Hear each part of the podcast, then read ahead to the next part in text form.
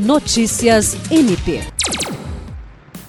O Ministério Público do Estado do Acre, por meio da Promotoria de Justiça Cumulativa de Porto Acre, ajuizou a ação penal em desfavor da genitora de uma criança de 5 anos, portadora de paralisia, por crime de abandono de incapaz. Segundo a ação assinada pelo promotor de justiça Flávio Bussadi Della Libera, a mãe abandonou a criança no dia 13 de março deste ano, deixando-a trancada sozinha em casa sem alimento, água ou qualquer outro tipo de assistência. Após denúncia anônima, a Polícia Militar deslocou-se ao local juntamente com o integrante do Conselho Tutelar de Porto Acre, onde encontraram a criança sozinha, abandonada e deitada no chão, somente usando fralda descartável que estava cheia de urina.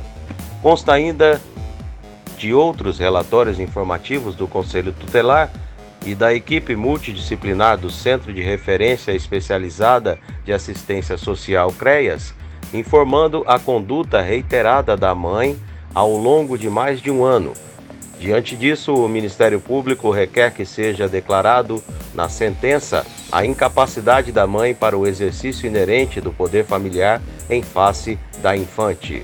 William Crespo para a Agência de Notícias do Ministério Público do Estado do Acre.